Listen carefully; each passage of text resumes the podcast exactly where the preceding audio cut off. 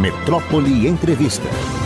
Eu vou agora conversar com Adilson Paz, jornalista e muitas outras coisas. Adilson, muito bom dia. Obrigado por você estar aqui conosco nesse momento, conversando.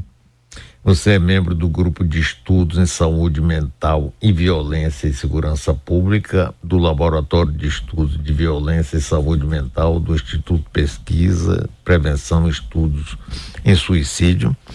Oficial da Polícia Militar de São Paulo, Tenente Coronel da Reserva. Autor de livros, vários documentários, palestrante, uma figura do maior nível que escreveu há pouco um artigo na Folha junto com Gabriel Feltran sobre a nova lei aprovada a respeito das polícias militares. Adilson, muito obrigado. Eu gostaria que você nos esclarecesse sobre essa lei, a sua visão, como é que você está vendo isso que está acontecendo no Brasil agora em relação especificamente a polícias militares. Bom dia, Mário. Bom dia a todas as pessoas que nos acompanham pela Rádio Metrópole. Mário, é um prazer te conhecer. É um prazer Obrigado. compartilhar espaço com você e com seus ouvintes. Saúdo também a toda a equipe da produção do programa. Mário, essa lei é um engodo, porque essa lei surgiu é, ela foi elaborada com a perspectiva ou a narrativa, né, para usar um termo tão atual que se emprega muito atualmente, que buscava é, atualizar a legislação das PMs junto é,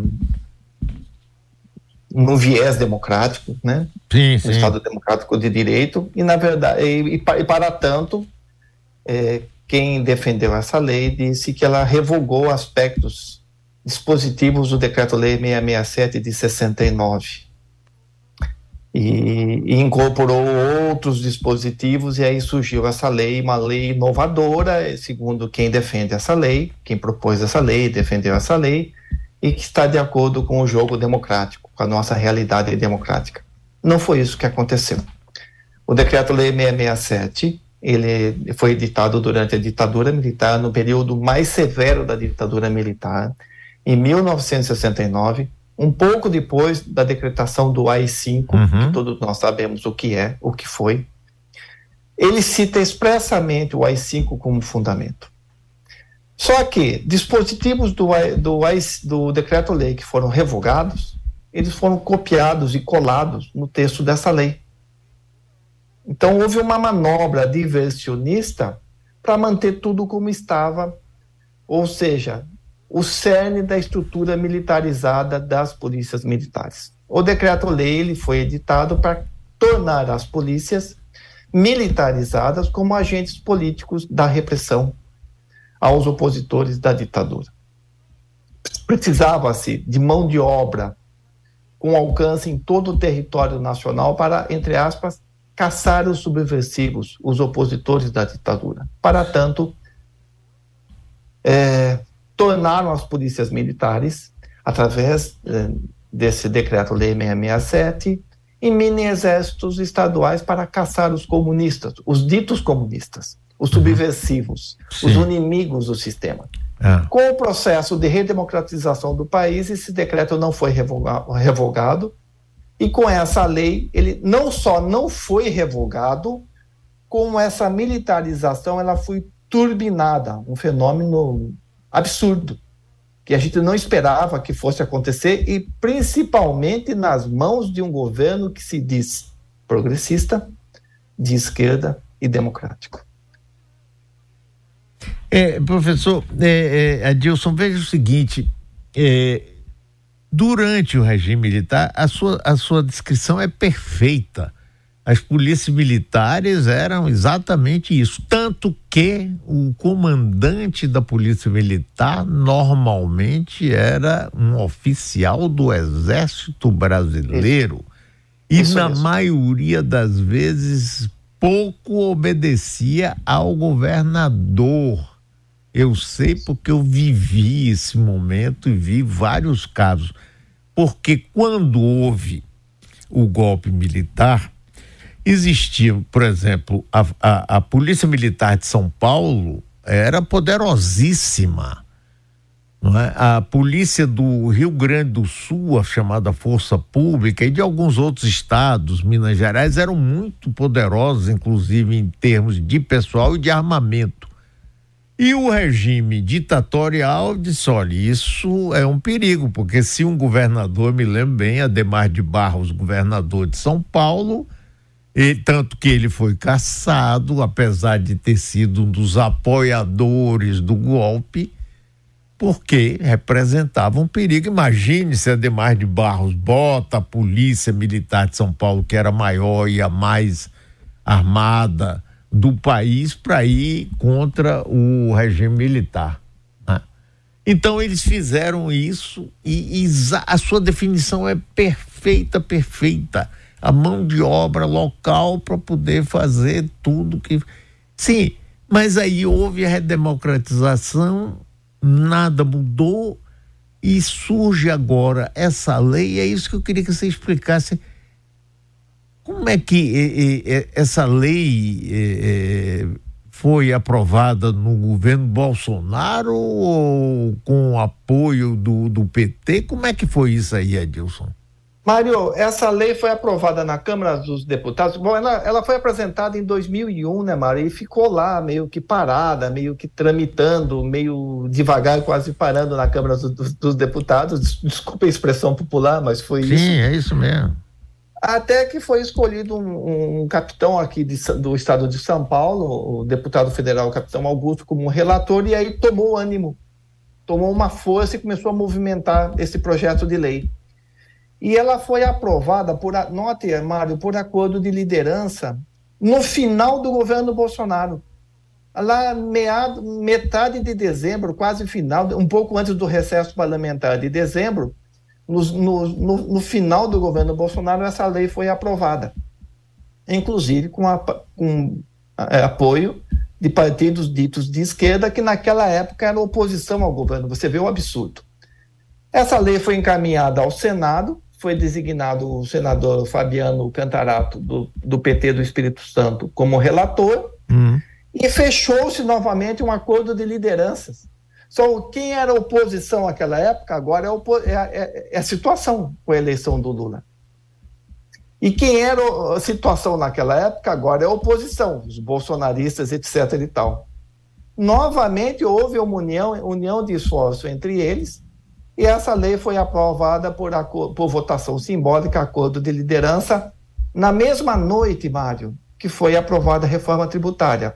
Ou seja, foi feito um acordão, uma negociata, para que o governo tivesse apoio na, ele, na aprovação da reforma tributária, na pauta econômica, em detrimento de pautas que interessassem ou que pudessem afetar a democracia e os direitos humanos. Foi isso. Houve uma troca, democracia e direitos humanos pela pauta econômica, e isso houve uma, uma comunhão de esforços que a gente jamais, jamais poderíamos imaginar, Mário, que a, a gente, nós, um dia nós poderíamos ver uma união tão forte, tão uníssona entre o Partido dos Trabalhadores, o governo, os, os, os parlamentares ditos progressistas, com o bolsonarismo raiz, com a bancada da bala. E foi isso que aconteceu. Houve um clamor de entidades da sociedade civil para que todo o trâmite tivesse mais transparência, tivesse mais debate. Todos esses esforços foram negados, foram rechaçados pelo governo federal. O ministro da Justiça, Flávio Dino, enviou um, um, ofício ao presidente do Senado pedindo urgência na tramitação e assim foi feito. E aí nós temos uma lei que consegue ser pior, uma lei editada em, em tempos de democracia, que consegue ser pior que o, que o decreto da ditadura.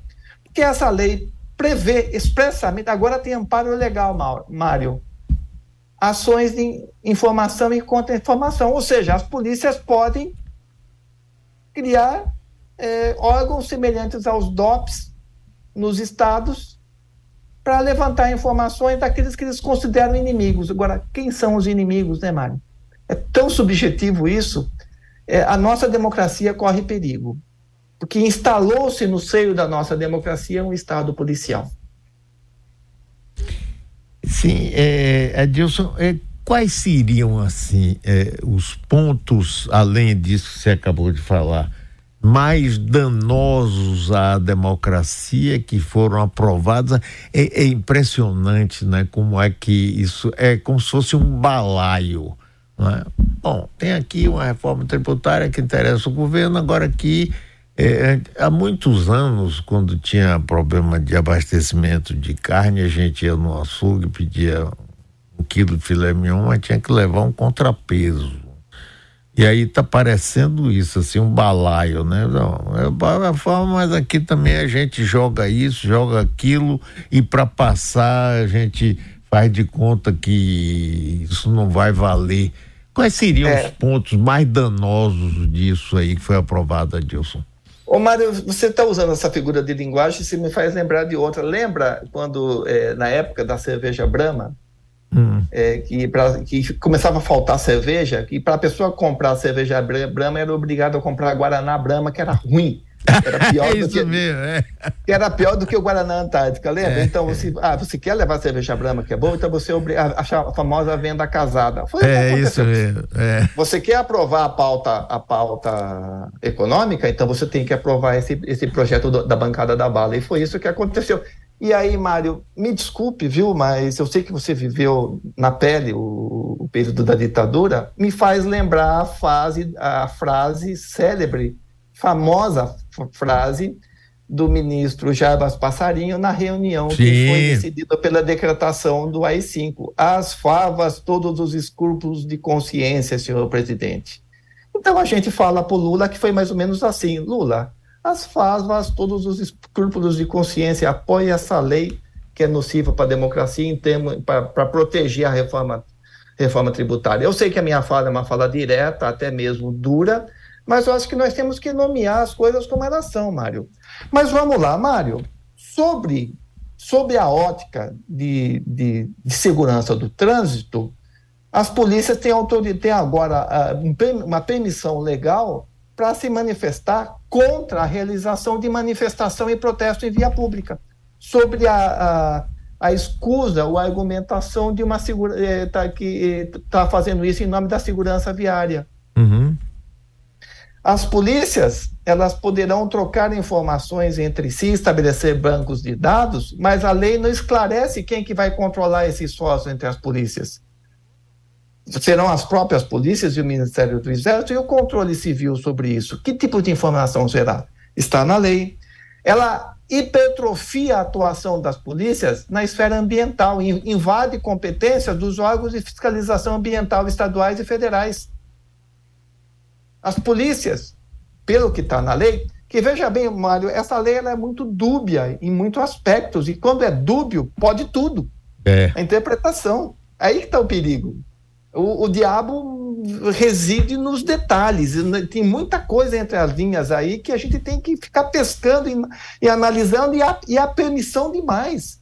Então, é, de, de, repente, a polícia poderá, além de fazer autuação, é, é, aplicar uma multa, digamos assim, fazer uma autuação, de um, um, elaborar um auto de infração ambiental, ela poderá julgar as infrações. Ou seja, quem aplica a multa é quem, é quem julga porque não pode ser uma outra instância que seria ter uma chave de segurança no sistema? Uhum. Lembramos o caso envolvendo o ministro do Ambiente, Ricardo Salles, que foi até a Amazônia para tentar li liberar uma apreensão enorme de contrabando de, de, de madeira. De, de, madeira, que está sendo, assim, está tendo uma ação penal, tudo mais, dentro do devido processo legal, mas esse fato aconteceu.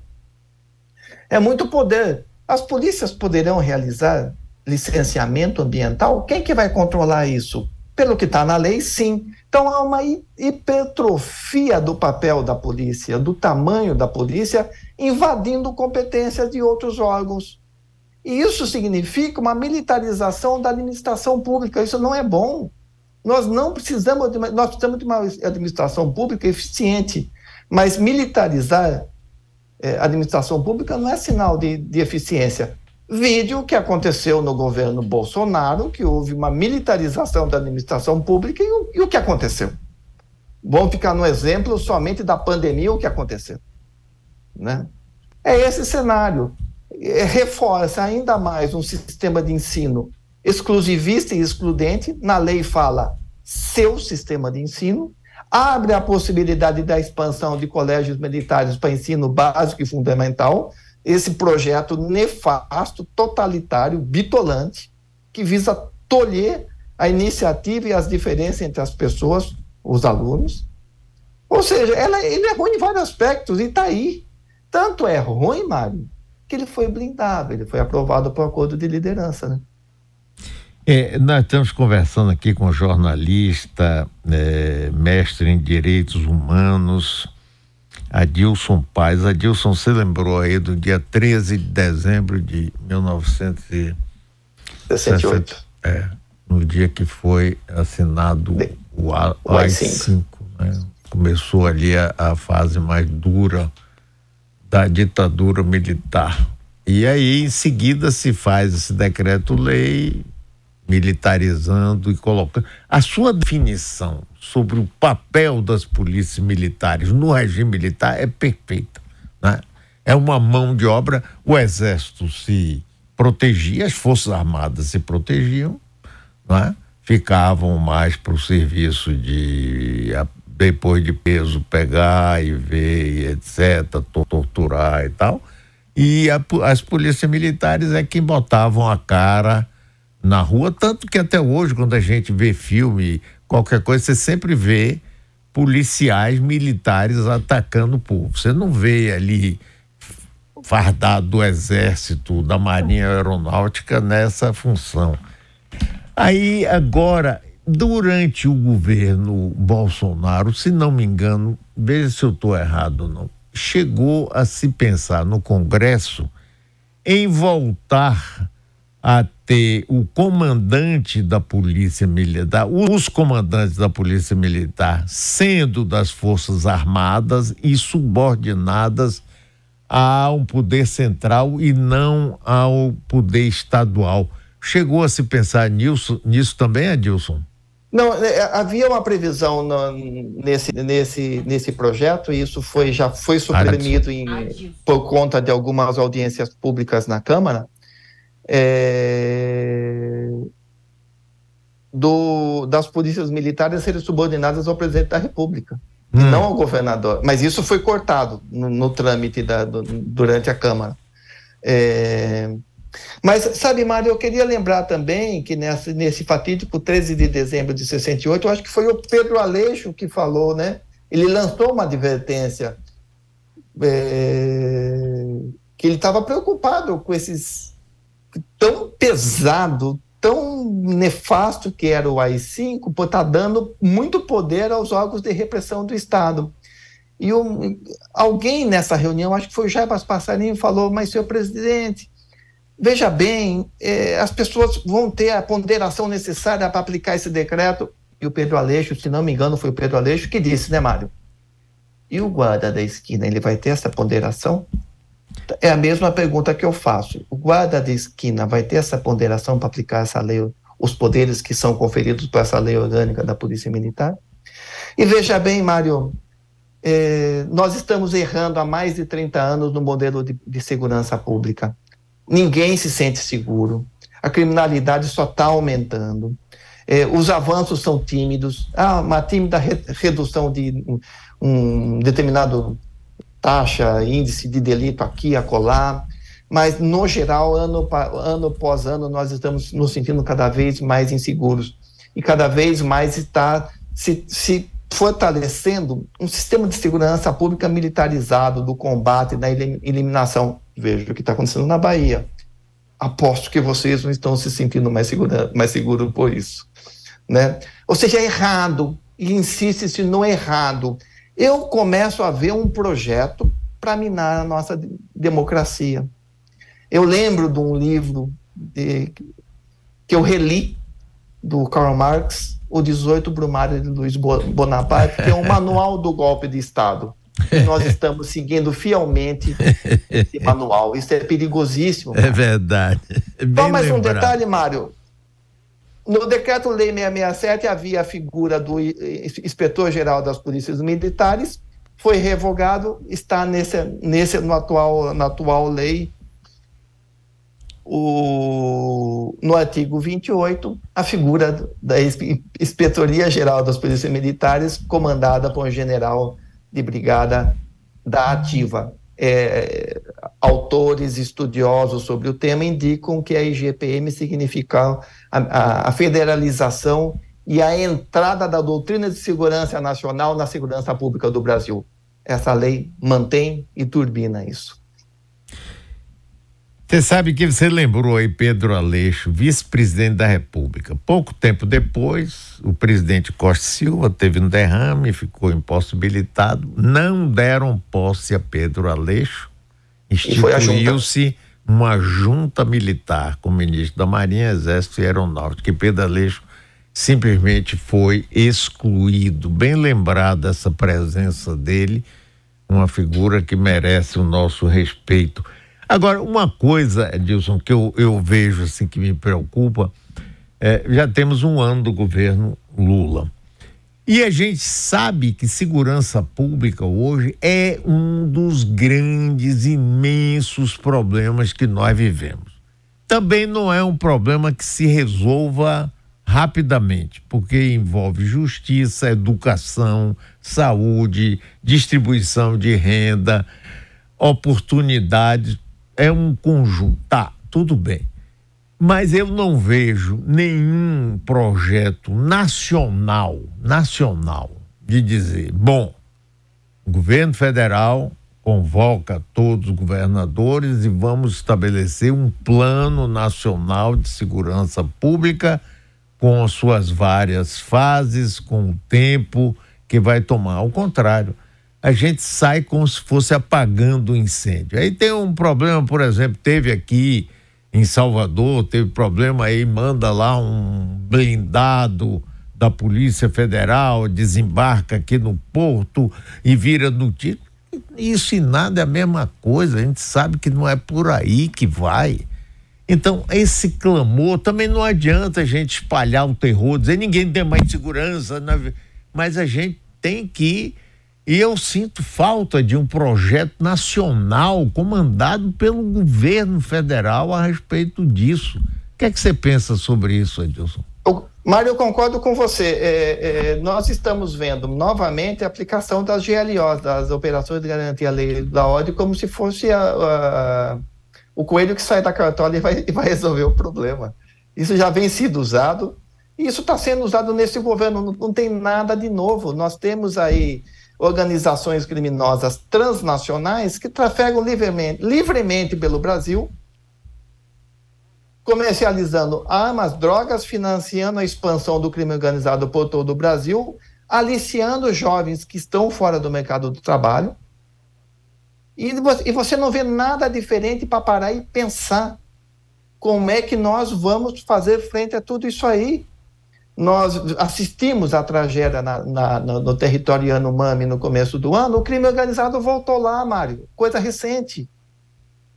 Quer dizer, por que, que nós temos que manter quartéis e quartéis das Forças Armadas em núcleos urbanos, sendo que a nossa fronteira é, é, é vulnerável?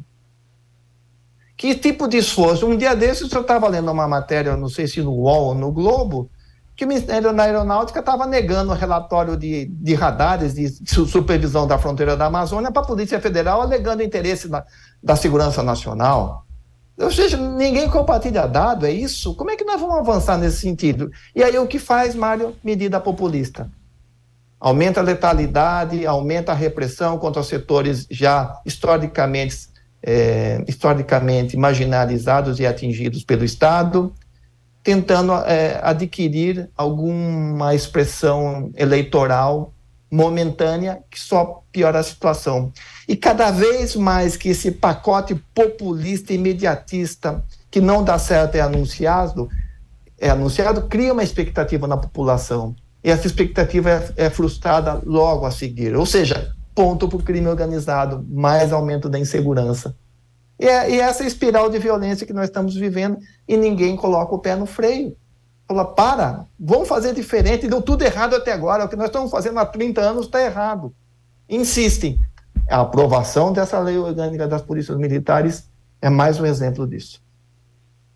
Pois é, Dilson, olha que bom conversar com você, viu? Se você permitir, eu gostaria muito que a gente conversasse muito mais, porque esse assunto merece ser eh, debatido, conversado, explicado e a sua visão assim é perfeita,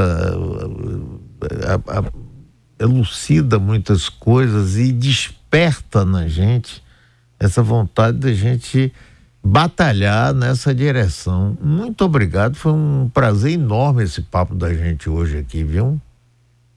Mário, o prazer é todo meu, que, que honra poder compartilhar esse ambiente com você. Espero um dia que a gente possa nos encontrar pessoalmente e bater um papo. Isso. Mas, Mário, eu estou à disposição, porque está faltando diálogo, está faltando esclarecimento. A, a, a, população e parcela significativa da sociedade não quer ouvir isso, Mário. Eles estão tão assustados, está todo mundo tão assustado, tão em, em, desespero, que não quer ouvir a verdade. Então fica uh, elaborando outras explicações que não, não, espelham a verdade e a situação só piora. Né? Então, por apreço ao Brasil, na melhor acepção da palavra, por apreço à nossa democracia, nós temos que nomear as coisas como elas são e, ter, e são e ter um diálogo, um diálogo franco. Então, eu agradeço muito essa oportunidade. Estou à disposição quando você quiser. Muito obrigado. Bom dia para você, Tis. Um prazer enorme essa conversa. Maravilha.